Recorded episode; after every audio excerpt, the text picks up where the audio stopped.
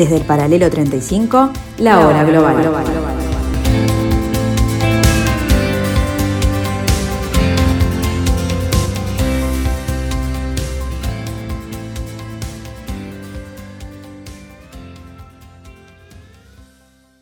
Muy buenas tardes amigos, bienvenidos a este jueves 4 de noviembre del año 2021. Como dice nuestra presentación, tratando de eh, analizar este nuevo desorden mundial, esto es la hora global, en este pedacito de la tarde de Radio Mundo, en el 1170 AM de vuestro dial.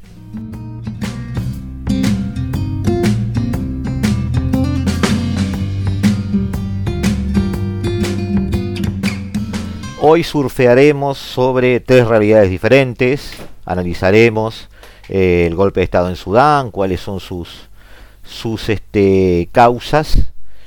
Hay dos tipos de causas, ya lo estamos adelantando.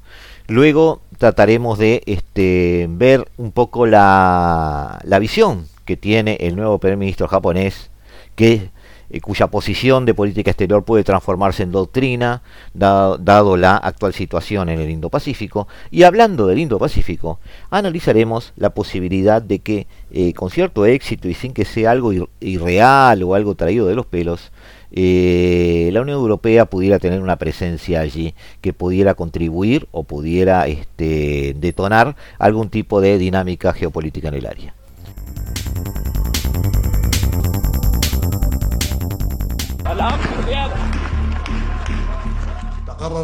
Se declara el estado de emergencia en todo el país. Se disuelve el gobierno. Este es un golpe de Estado y lo rechazamos por completo. El general Burhan debe renunciar. El ejército arrestó al primer ministro Abdallah Hamdok, a su gabinete y a los civiles del Consejo de Soberanía que supervisaba la transición post-dictadura. Antes que Internet y los medios estatales fueran intervenidos, se informó que el jefe de gobierno fue trasladado a un lugar desconocido. La ciudadanía respondió así al último llamado del Premier de salir a defender el proceso de transición que se desarrollaba desde 2019, cuando un alzamiento popular puso fin a los 30 años de dictadura de Omar al-Bashir. Desde entonces había un gobierno de transición cívico-militar.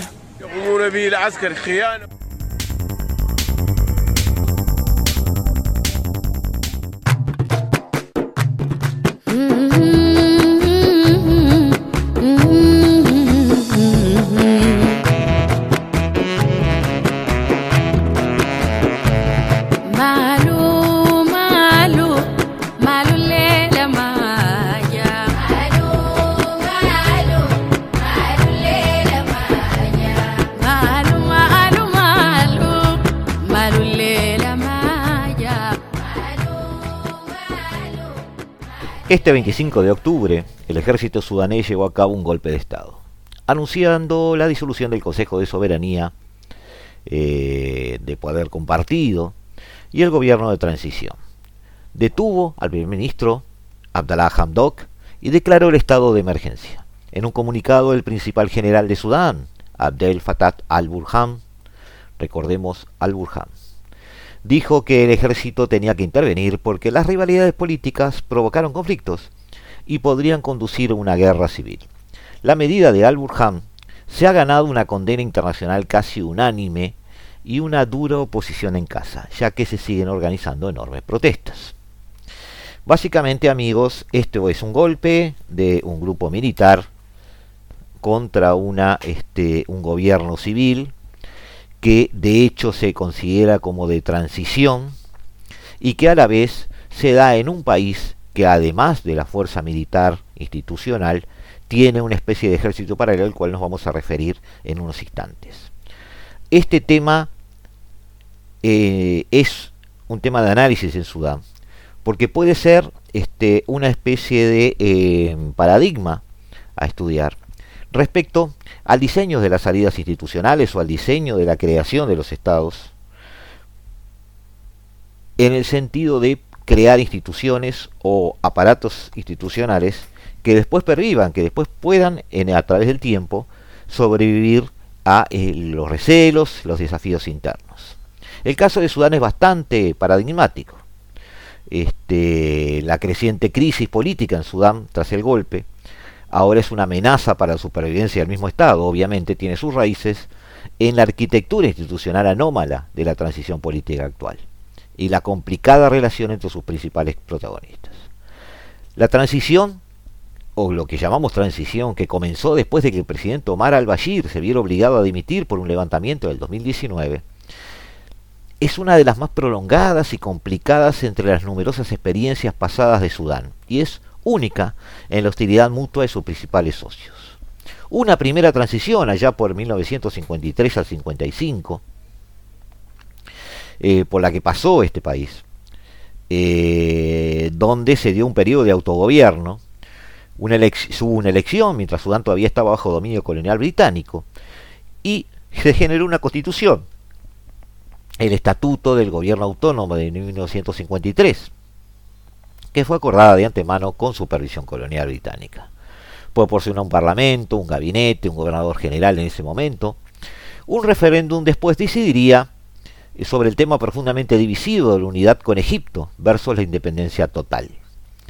El Estatuto de Autogobierno terminó siendo el germen de la constitución del Sudán independiente con un consejo de soberanía de cinco hombres para reemplazar al gobernador general británico saliente como jefe del Estado ceremonial. Hubo en esta enorme transición de muchos años que lleva a un Sudán independiente, una revolución en octubre del 64 que derrocó al general Ibrahim Abdub, un golpe militar en 1985 contra el presidente Nimeri, pero estos últimos dos años en particular han sido los conflictivos, luego de que las aguas parecían calmas en un país muy pobre, dominado por apetencias regionales y eh, rezagos de alguna relación colonial. Al periodo que siguió al Acuerdo General de Paz del año 2005, que fue una base para eh, la construcción del Estado este, moderno, por decirlo moderno desde el punto de vista cronológico en Sudán, este, entre el gobierno de al-Bashir y el movimiento del Ejército de Liberación del Pueblo Sudanés en ese momento, puso fin a la guerra en el sur y estableció un calendario para el referéndum sobre la independencia de Sudán del Sur, que después se dio. Sudán del Sur se eh, separó. Este, este acuerdo general de paz suponía que pondría a Sudán en una transición hacia una gobernanza democrática. Esta larga transición de la que estamos haciendo este, mención en este momento. Fue un asunto gestionado regionalmente, con importante contribución internacional, hay que decirlo. Este acuerdo de paz no logró poner fin a la guerra en Darfur, que, había estallado en el 2003. Nosotros tuvimos un programa específico sobre el Darfur y sobre sus incongruencias geográficas, geopolíticas y hasta sociales. Eh, recordemos eh, las las luchas entre las tribus árabes de los desiertos y eh, los grupos negros agrícolas este, del cinturón del, del Darfur. También esta guerra ocultó diferencias políticas en la sociedad sudanesa que existían, de religión, de devolución del poder, participación democrática. En el momento de eh, la separación de Sudán del Sur, se apostó a un gradualismo esperando que los problemas difíciles, postergados, fueran postergados para más adelante y se resolvieran después a medida que las dos partes desarrollaran mutua confianza a través de cooperación y control. Ahí me parece que hay una falla de diseño eh, que también algunos analistas los ven muy emparetado a los acuerdos de Oslo, cuando se intentó eh, mediar entre eh, Israel y Palestina en su momento, donde se acordaron algunas cosas básicas para una convivencia y se dejaron para atrás los problemas más complicados, más profundos, más insolubles, y eso después terminó costando, terminó teniendo un precio. Fallas similares, por ejemplo, plagan el acuerdo de transición negociado con la Unión Europea con ayuda de Etiopía en agosto del 2019, entre el Consejo Militar y las Fuerzas de Libertad y Cambio. Ahora después vamos a hablar de estas fuerzas de libertad y cambio. Al igual que en el acuerdo de paz, este acuerdo de transición se vio ensombrecido por el conflicto directo entre dos partes y por una eh, prolongada y sangrienta trayectoria del levantamiento en diciembre de 2018. 246 muertes, más de 1.300 heridos a mediados de julio de 2019.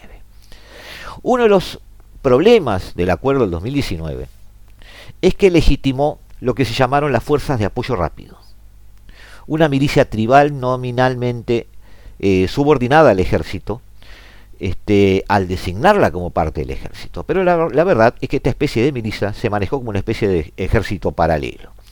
El líder, Mohamed Abdam Dagalo, llamado Emeti, se convirtió en su jefe del Consejo de Soberanía, recordemos, de cinco miembros, y la milicia continuó expandiéndose fenomenalmente durante la transición actual, convirtiéndose también en una fuerza económica y política formidable. Esto planteó un serio desafío a la función central del Estado del monopolio de la violencia legítima. Tenía un, un, un este, ejército y un ejército paralelo. La verdad que es un acertijo tratar de concebir una democracia en presencia de una milicia tribal que es un Estado dentro del Estado. Con tales prioridades, eh, los arreglos de transición se convirtieron en un estado de excepción, una emergencia dictada tanto por las inseguridades agravadas, la desconfianza mutua entre, entre esta milicia este, y el ejército. Desconfianza que terminó de estallar en esta semana pasada. Hubo un papel cada vez eh, de mayor, mayor, digamos, del componente militar, además en el Consejo de Soberanía, porque además el ejército institucional, eh, obviamente, planteó una lucha por el poder dentro del Consejo de Soberanía. Y allí emerge eh, el presidente Al-Burhan, este, Al-Burhan, ya habíamos hablado de él, que empezó, a, hoy presidente, ¿no? que empezó a actuar como un jefe de Estado. Es decir, el representante del ejército dentro de eh, Consejo de, de Seguridad comenzó a trabajar prácticamente a la sombra del primer ministro, Hamdok, como un jefe de Estado. Tenemos entonces una situación ingobernable en Sudán.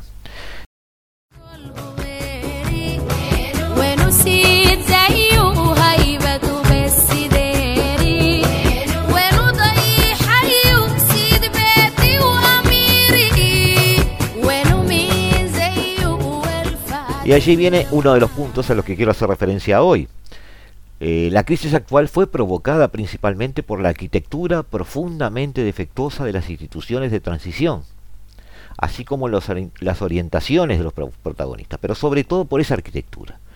Todos ellos poseídos por inseguridades que se refuerzan a sí mismas. Los radicales este, priorizan la intensa polarización política sobre la construcción del consenso una postura que condujo simultáneamente a una creciente dependencia de los militares y las milicias y la fragmentación dentro de la coalición gobernante. El ejército estaba inseguro porque sus socios lo amenazaban intermitentemente con enjuiciamientos por atrocidades pasadas y con frecuencia le pedían que tomara medidas contra sus oponentes políticos. El, el gobierno civil demanda además que los militares disuelvan la protesta de los miembros de las tribus Bella que llegaron a bloquear el puerto Ambos lados, obviamente, no tenían prisa por la democratización total, dados sus temores. Como han argumentado muchos teóricos de la democracia, la desconfianza patológica no conduce a una democracia sana. La llamada incertidumbre limitada, del cual he leído en estos días, en la que no se puede determinar de antemano quién será elegido en un Estado democrático, pero quien sea debe estar comprometido con las políticas dentro de un rango aceptable de opciones, es inherente al proceso democrático esa incertidumbre de saber que nuestro presidente no está para siempre, que alguien vendrá pero no sabemos quién es, de alguna manera implica autocontrol por parte de aquellos que son elegidos, sin importar cuán grande sea la mayoría que tengan y cuán grande sea su compromiso para salvaguardar los derechos básicos y los intereses clave de los demás. En el caso de Sudán, está inmerso en una África que vivió las revoluciones árabes. Después de esas revoluciones árabes, descentrando la teoría de la transición democrática, identificamos la inseguridad desenfrenada como un obstáculo clave para la democratización. No es probable que la gente juegue el juego de la democracia si se convierte en un juego de ruleta rusa, donde si mi facción pierde, luego será decapitada y perseguida. Uno eh, no debe despertarse el día después de las elecciones para encontrar que la policía está llamando a su puerta. La confianza mutua es esencial para cualquier democracia. Y esa construcción de confianza viene de la construcción desde la sociedad cuando se están creando los estados. Y ese es el gran pecado original de este tipo de repúblicas en África. Esa confianza este, debe ser en el esquema democrático y también debe ser en la capacidad del sistema para proteger a todos. Por el contrario, los temores se convierten en paranoia y desconfianza desenfrenada y son corrosivos para cualquier Estado democrático. Hay entonces un problema de diseño como causa fundamental de este tema en Sudán. Desconfianza. Desconfianza que hizo que el ejército se encerrara en sí mismo. Desconfianza en que se potenciaran milicias tribales y se las dejara crecer. Y la desconfianza entre ambos terminó fagocitándose al sistema civil. Pero también acá hay otro tema que es el tema internacional. Este, poco más de una semana después de la toma del poder de, de Burham, Tal Burham, este, Sudán sigue siendo un caos. Una parte de la sociedad civil, representada, como dijimos, por las fuerzas de libertad y cambio, ha llamado a la desobediencia civil.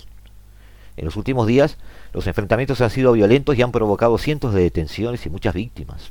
Aunque es demasiado pronto para decir cómo va a evolucionar la situación, este, en Jartum, los acontecimientos del último mes han puesto de manifiesto el entrelazamiento en las dimensiones políticas locales y regionales. Y ahora vamos a hablar un poco de cómo juega la región.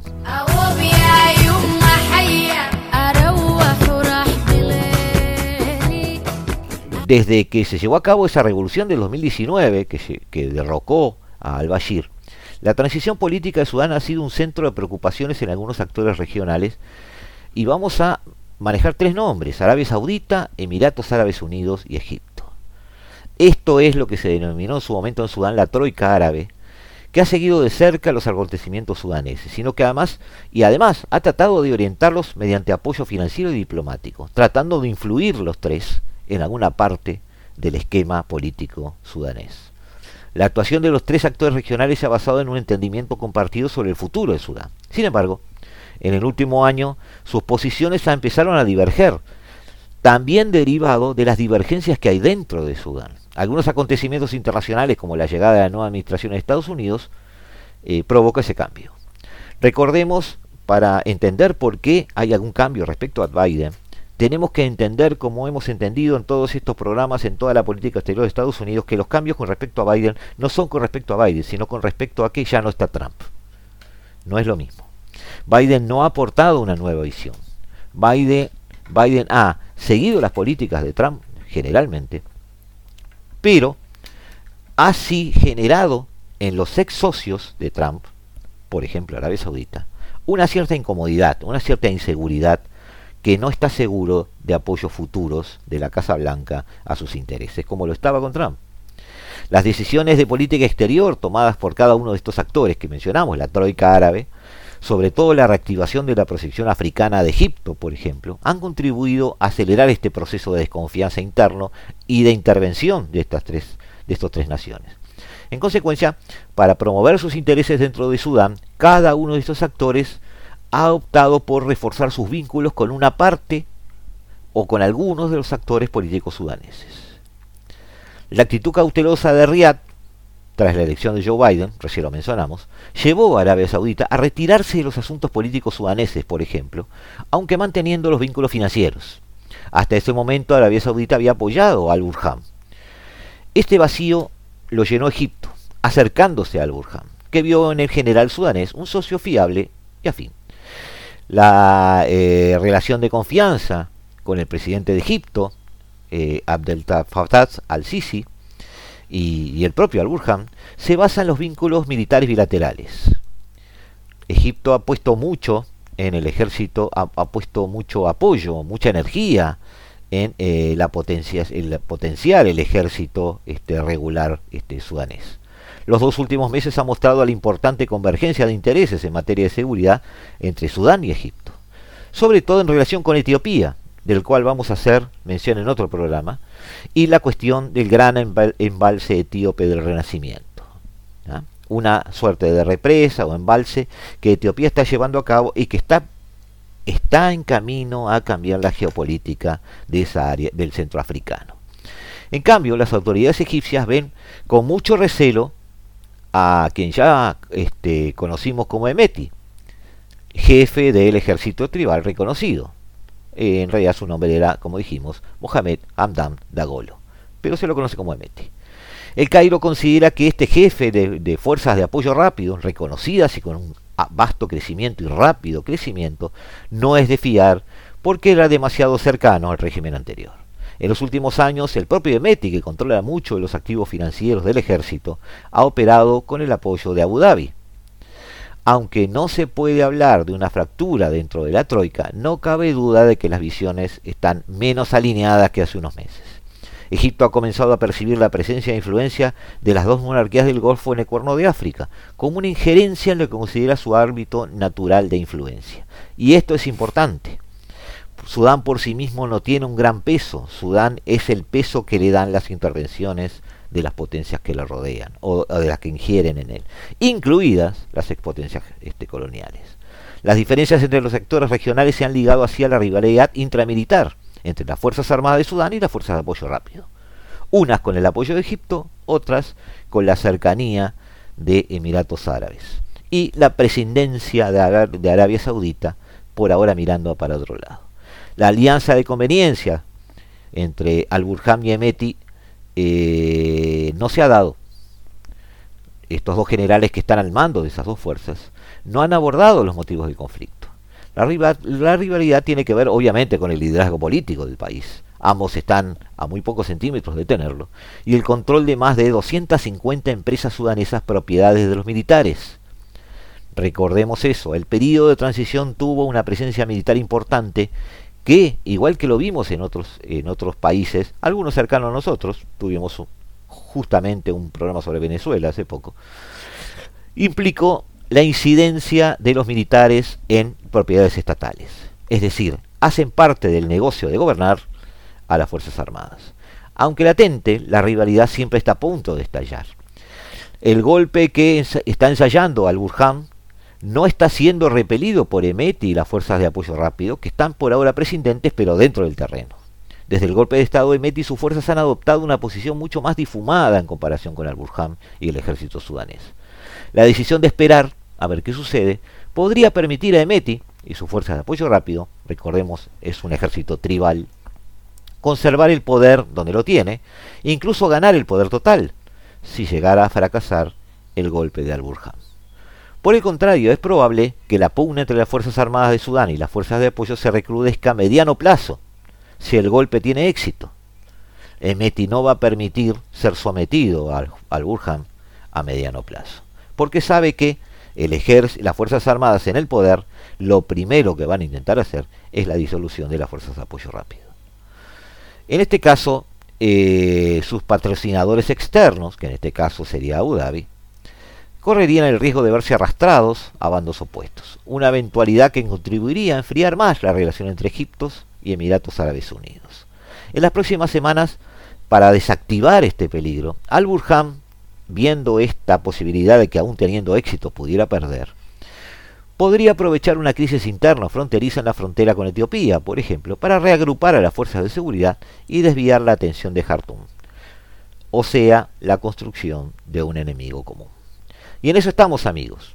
Un país con 300 empresas extractoras, 250 en manos del gobierno, incidido por eh, tres países cercanos, dos de ellos del Golfo y además Egipto, dividido entre un poder civil y dos ejércitos paralelos, está en plena eh, resolución de un golpe de Estado.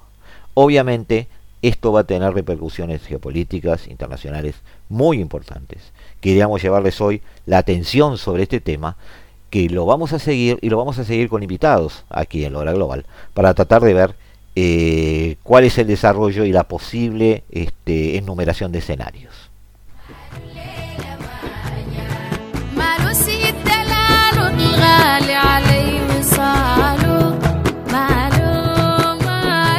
En unos minutos volvemos con otro tema y dejamos planteado este tema de Sudán y nos vamos rápidamente a la región central del mundo en este momento, al Indo-Pacífico, donde nos encontraremos con una realidad japonesa diferente y novedosa.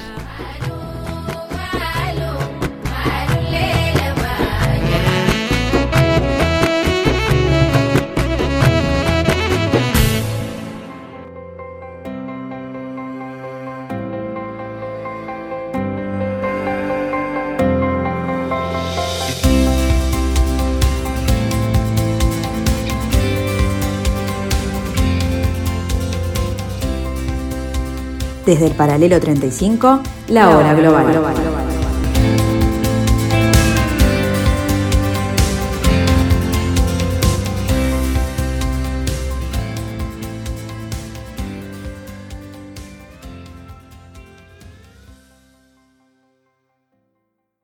Seguimos aquí amigos disfrutando de esta tarde de Radio Mundo en este jueves 4 del 10 de noviembre del 2021.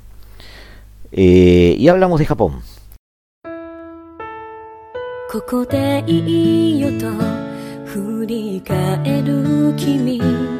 新幹線乗り場はまた向こう。いつもみたいなまたねじゃなくて。さよならに戸惑ったコンコース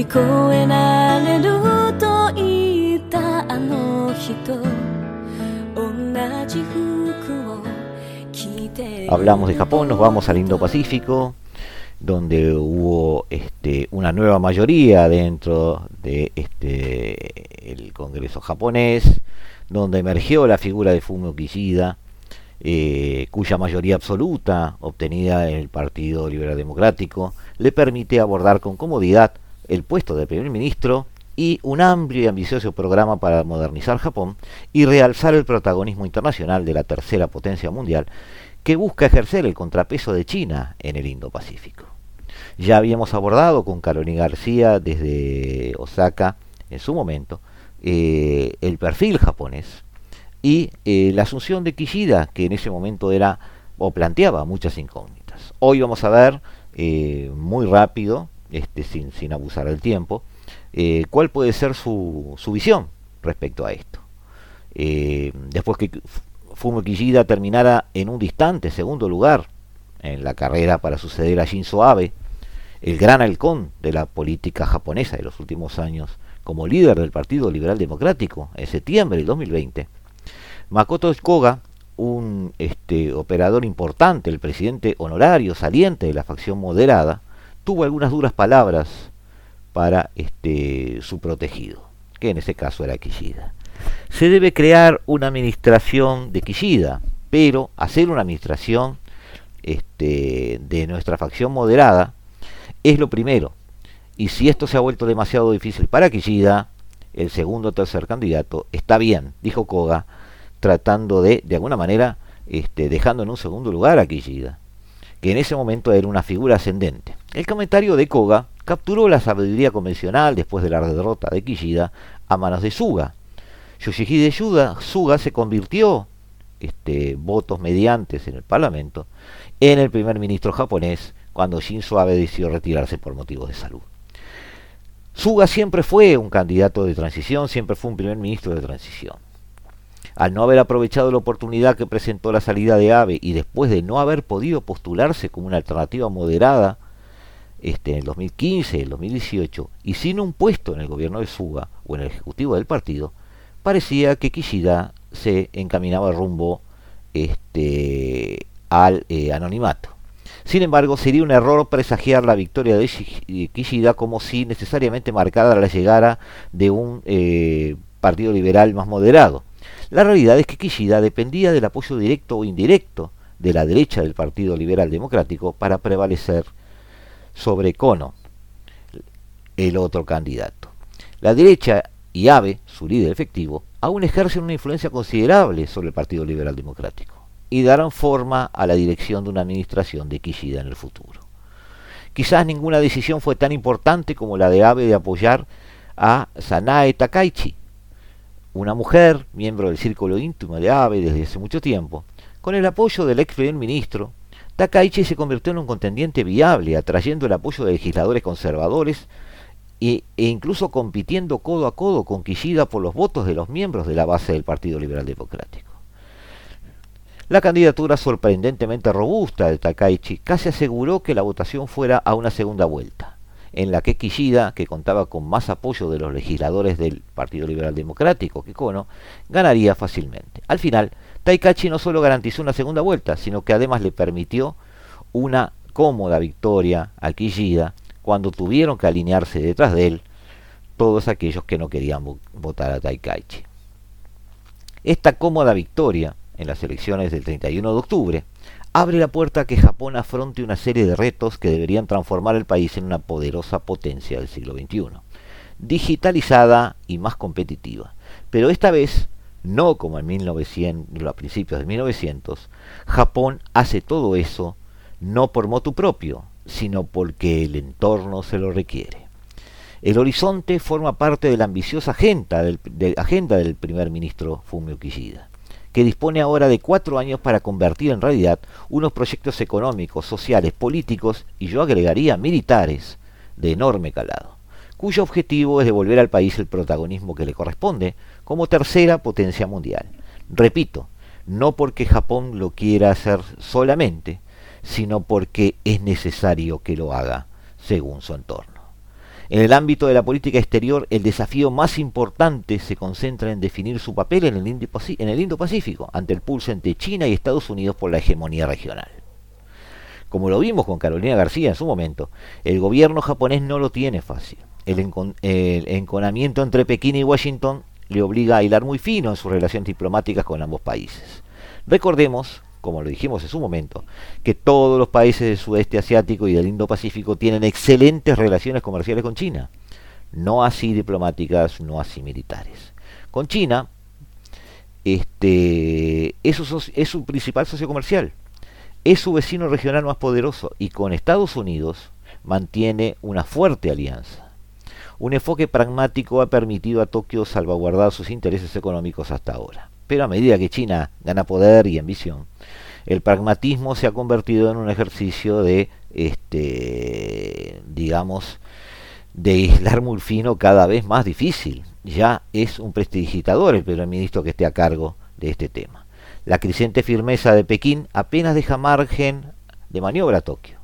Su presión sobre Taiwán, sobre todo eso, el contencioso sino-japonés por las islas Senkaku, que también mencionamos en su momento, eh, bueno, Diayoyu, en mandarín si lo prefieren, eh, las reivindicaciones de soberanía en el mar de China Meridional o la permanencia de Japón en el diálogo cuatripartito de seguridad, el que llamamos Quad, este, que engloba también Australia, India Estados Unidos, son asuntos que Kishida debe resolver, que exigen al gobierno japonés un alineamiento claro y comprometido con Washington, que nada tiene que ver con los tiempos pasados. Ya no es un país protegido económicamente con Washington para sus intereses o depósitos de sus fábricas a distancia.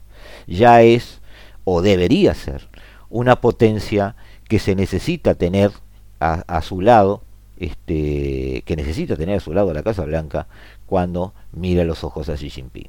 Desde su llegada a la Casa Blanca, Joe Biden ha apostado por reforzar y ampliar las alianzas estratégicas para contrarrestar las pujanzas de China. La iniciativa estadounidense exige que Tokio endurezca su política hacia Pekín. Un planteamiento puede llegar, este, puede llevar, por ejemplo, a Japón a ejercer una especie de gran, hermano vigilando a China y Corea del Norte como miembro del Quad, por ejemplo. Y de interlocutor ante los países del sudeste asiático para tranquilizarlos ante las actividades de la Alianza de Seguridad AUKUS. Recordemos que no tiene a Japón adentro, pero que pone a Australia en primera línea en la construcción de submarinos que pudieran ser parte de esa potencia naval. Kishida, a su vez, también ha mostrado a Biden su voluntad de frenar los avances militares chinos.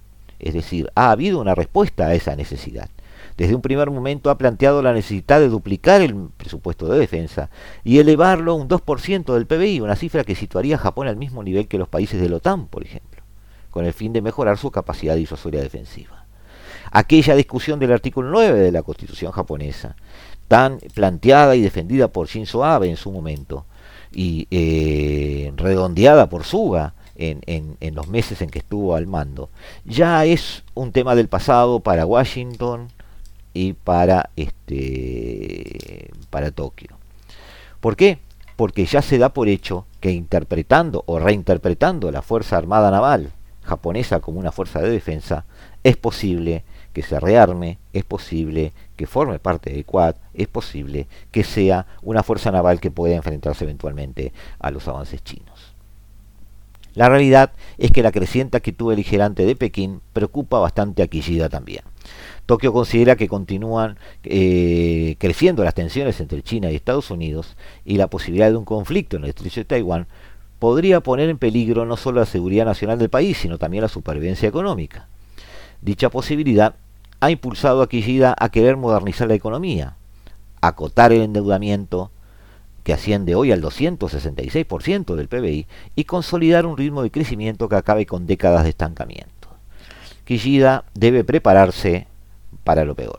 Para ello, propone crear un nuevo capitalismo japonés, que establezca un círculo virtuoso de crecimiento y distribución de la riqueza que permita a la clase media superar el poder adquisitivo perdido durante la época neoliberal de Shinzo Abe o Yoshihide Suga, que terminó ensanchando eh, la brecha entre ricos y pobres.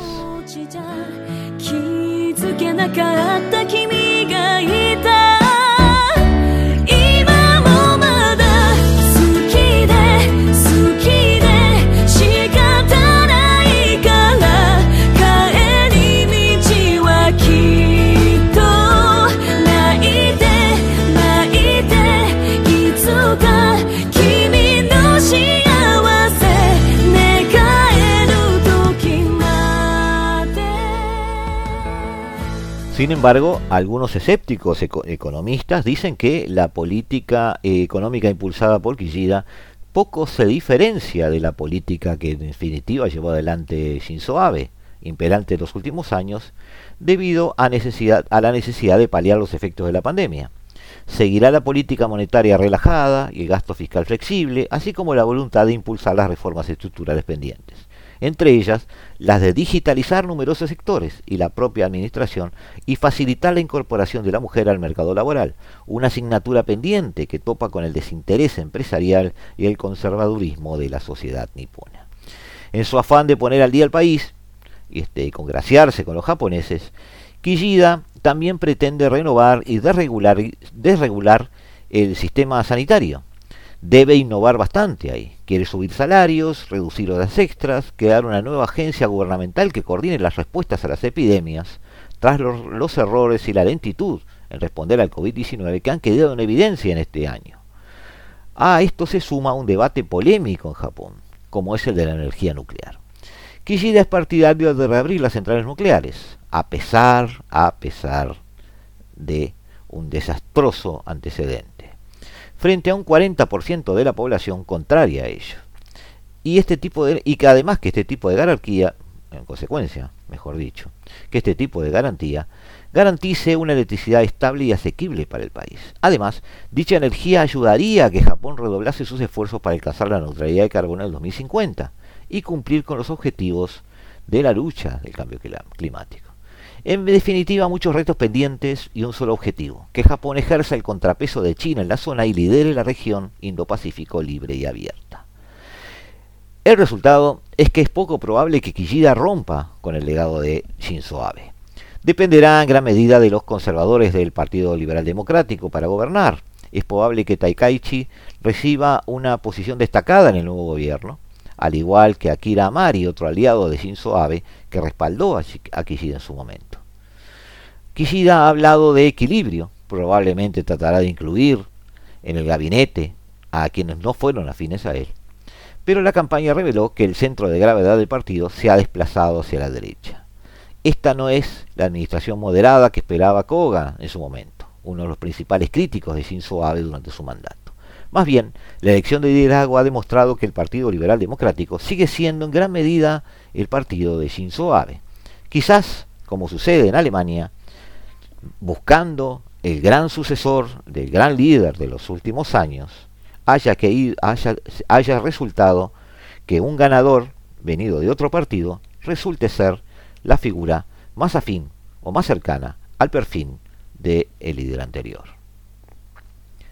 Shinzo Abe desde su casa entonces podrá ver cómo Fumi Kishida lleva adelante o sigue llevando adelante los paradigmas de su anterior administración.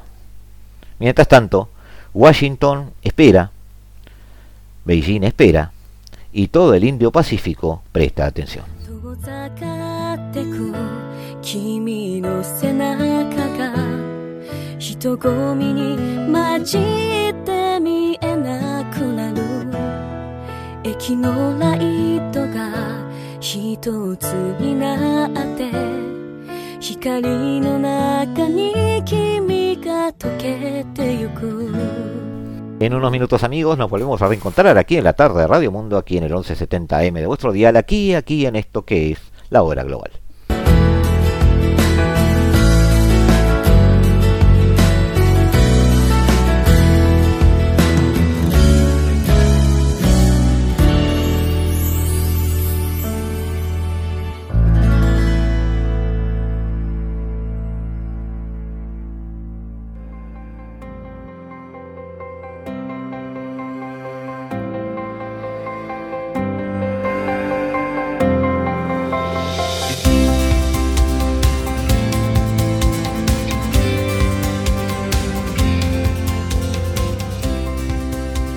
Desde el paralelo 35, la hora global.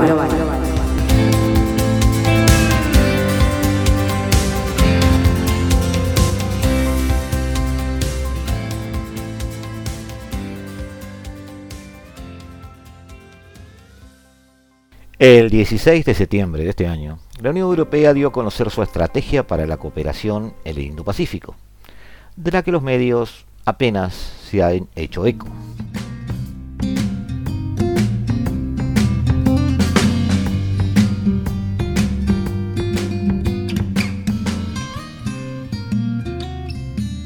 En esa oportunidad, eh, la presidenta de la Comisión, Ursula von der Leyen, ha declarado, la región Indo-Pacífica está adquiriendo cada vez más relevancia económica, demográfica y política. Desde la costa oriental de África a los estados insulares del Pacífico, con esta propuesta guiados por nuestros valores, estamos ofreciendo una colaboración reforzada para dar nuevo impulso a nuestro trabajo en ámbitos como el comercio, las inversiones y la conectividad, sin olvidar los desafíos globales comunes y los desafíos globales comunes, perdón, y reforzando el orden internacional basado en normas. Por su parte, el eh, vicepresidente Joseph Borrell declaró, el centro de gravedad del mundo se está desplazando hacia el Indo-Pacífico, tanto en términos geoeconómicos como geopolíticos. El futuro de la Unión Europea y de la región Indo-Pacífica están interconectados, están interrelacionados. La Unión Europea es el mayor inversor, el principal proveedor de cooperación al desarrollo y uno de los socios comerciales más importantes de la región. Con nuestro compromiso queremos preservar una región Indo-Pacífica libre y abierta para todos, mediante asociaciones sólidas y duraderas, con el fin de cooperar en temas como la transición ecológica, la gobernanza de los océanos o la agenda digital para la seguridad y defensa. En esa ocasión, amigos, eh, el día anterior, Estados Unidos, Australia y el Reino Unido el día 15 habían dado a conocer la formación del AUKUS, un pacto de seguridad en el Indo-Pacífico. Esa fue la noticia del día en los medios, una metáfora de la situación perfecta para definir la imagen de la Unión Europea en el Indo-Pacífico. Un país hecho a un lado en la construcción de submarinos y una declaración de estrategia que no es informada o no es leída por nadie. Resumido en una sola palabra, invisibilidad.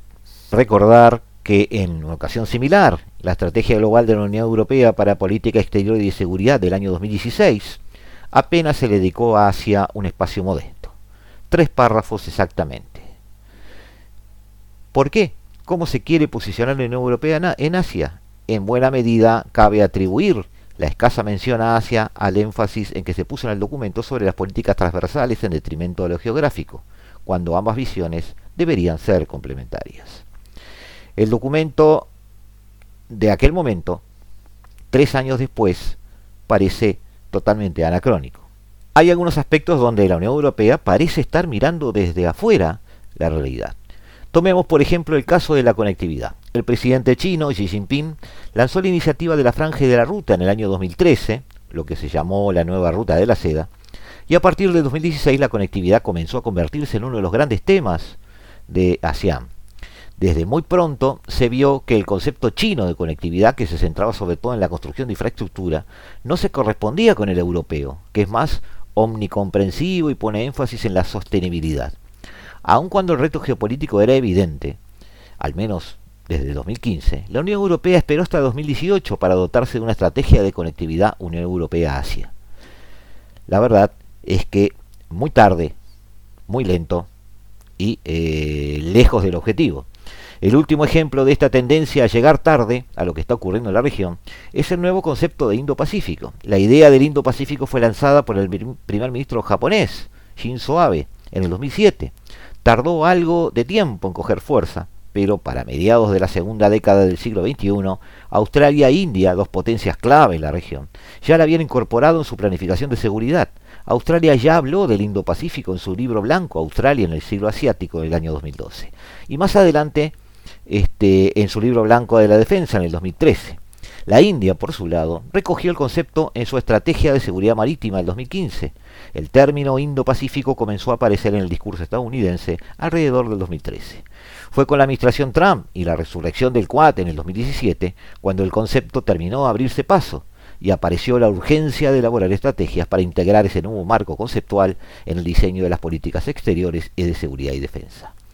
ASEAN la Asociación de eh, Estados del Sudeste Asiático, adoptó su ASEAN Outlook of the Indo-Pacific en 2019. Francia se dotó de una estrategia indo-pacífica en el año 2018.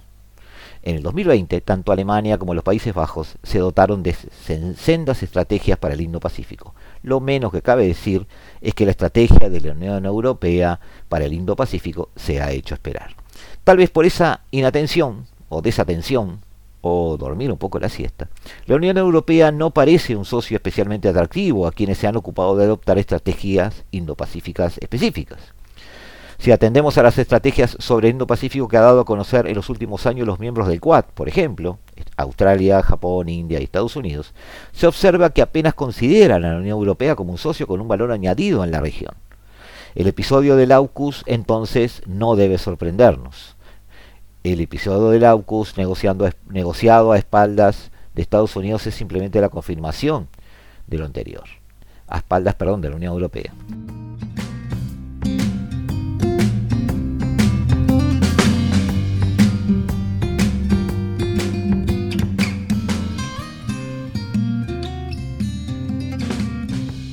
Volviendo a la pregunta inicial por la que cual estamos tratando de, tocar este tema. Eh, no, no habría espacio para la Unión Europea en el Indo-Pacífico hoy, por lo menos no con esta impronta. Eh, Europa se ha relacionado con esa zona del, del planeta básicamente en base a, tres patas principales. Las relaciones estrechas con ASEAN, cuya centralidad en la arquitectura regional de la Unión Europea se apoya. Este, por otro lado, eh, partners estratégicos con cuatro socios vitales en Asia-Pacífico, China, India, Japón y Corea del Sur. En todos estos prima la dimensión económica y comercial. Y además, en un foro de ASEM, el, encuentro, diálogo o foro de, de diálogo euroasiático. En los tres casos ha habido problemas. En el caso de ASEAN, a pesar de que en diciembre de 2020 elevaron el nivel de sus relaciones, a la categoría de estratégica, la realidad es que la Unión Europea no ha conseguido aún ser admitida en la cumbre de Asia Oriental y en la reunión ampliada de ministros de defensa de Asia. No solo eso, eh, nunca no, hacían duda de que la Unión Europea tenga valor añadido en cuestiones de seguridad y defensa. No solo eso, hacían sin informar a la Unión Europea y a casi nadie fuera de su entorno estricto, ha firmado el RCEP un acuerdo este, comercial con China y con otros cinco países no pertenecientes a ASEAN este año pasado. En el caso de los partners estratégicos que podría elegir, falta una visión de conjunto. ¿Por qué esos cuatro partners estratégicos elegidos por Europa? Repito, China, India, Japón y Corea del Sur. ¿Por qué no otros? ¿Por qué no ingresar a Pakistán en, el, territorio, en, el juego? ¿Por qué no manejar las este, repúblicas del sudeste asiático propiamente dicho? ¿Por qué no integrar a Australia? Es decir, falta una visión de conjunto. En lo que se refiere a ASEM, el foro, diálogo, encuentro, como ustedes quieren llamarle, euroasiático, eh, no ha cumplido las expectativas con las que se creó se produce generalmente larguísimas negociaciones en torno a la declaración de la presidenta y a mediados y, a, plenarios con jefes de Estado presente, este, a veces ministros de Relaciones Exteriores, porque no van los presidentes, y aún así sigue siendo un foro que tiene su importancia, pero que sin embargo no ha dado casi nada concreto. Debemos ser justos. La estrategia para la cooperación del Indo-Pacífico dada a conocer el 16 de septiembre es un paso en la dirección correcta. La Unión Europea reconoce que el nuevo marco conceptual Indo-Pacífico está presente y lo incorpora, de hecho, en sus relaciones exteriores. Que esté llegando tarde no quiere decir que no esté haciendo, no está recorriendo el camino que debiera.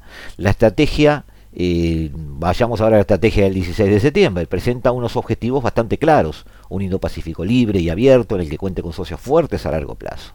Para alcanzar esos objetivos, la Unión Europea por lo menos plantea un punteo. En primer lugar, un orden internacional basado en normas, una frase que ya ha hecho popular Anthony Blinken desde su reunión en Alaska con este, la cúpula china. Eh, en segundo lugar, un terreno de juego en igualdad de condiciones. En tercer lugar, un mar abierto y equilibrado para el comercio y las inversiones. Jugará acá la presencia de Estados Unidos eh, y su vigilancia naval militar desde hace unos meses del estrecho de Malaca, por ejemplo. En cuarto lugar, la lucha contra el cambio climático. En quinto lugar, la conectividad con la Unión Europea. Si unimos esta claridad en los objetivos, que parecen claramente planteados, a la idea de autonomía estratégica que está buscando desesperadamente la Unión Europea desde hace un año o dos, la respuesta a la pregunta inicial, es decir, si la Unión Europea puede tener presencia o tiene cabida en el Indo-Pacífico, podría ser más optimista podríamos decir, habrá espacio para una Unión Europea en Indo-Pacífico, pero habrá que ganárselo.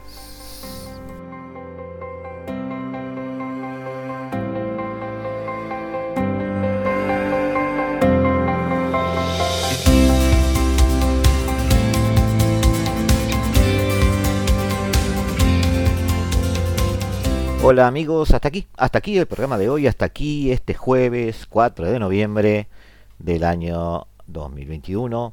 Los dejamos, abandonamos este, esta parcela de la tarde de Radio Mundo, nos alejamos de este 1170 AM y dejamos espacio a la mejor música del mundo, piloteada, animada, comentada eh, por Eduardo Rivero en Se hace tarde.